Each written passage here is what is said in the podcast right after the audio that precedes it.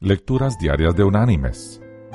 La lectura de hoy es del Sermón del Monte, del Evangelio de Mateo capítulo 5, versículos desde el 14 hasta el 16, que dice, Vosotros sois la luz del mundo.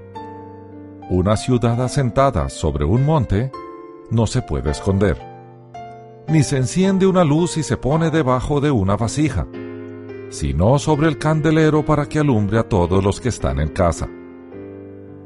Así alumbre vuestra luz delante de los hombres, para que vean vuestras buenas obras y glorifiquen a vuestro Padre que está en los cielos. Y la reflexión de este día se llama Compartir la luz. Hu Song, filósofo de Oriente, contó a sus discípulos la siguiente historia. Varios hombres habían quedado encerrados por error en una oscura caverna donde no podían ver casi nada. Pasó algún tiempo y uno de ellos logró encender una pequeña tea.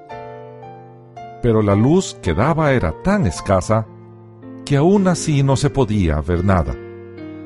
Al hombre, sin embargo, se le ocurrió que con su luz podía ayudar a que cada uno de los demás encendiera su propia tea. Y así, compartiendo la llama con todos, la caverna se iluminó. Uno de los discípulos preguntó a Hu Song, ¿Qué nos enseña, maestro, este relato?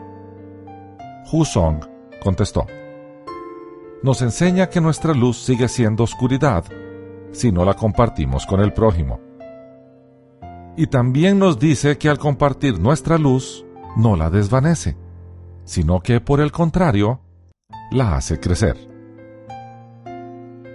Mis queridos hermanos y amigos, la luz que vino al mundo, Jesús, es una que ilumina a aquellos que la portan. Es muy extraña, porque es como un tesoro que cuando se comparte, lejos de disminuirse aumenta lejos de empobrecernos, nos enriquece. Compartámoslo y enriquezcámonos con él. Que Dios te bendiga.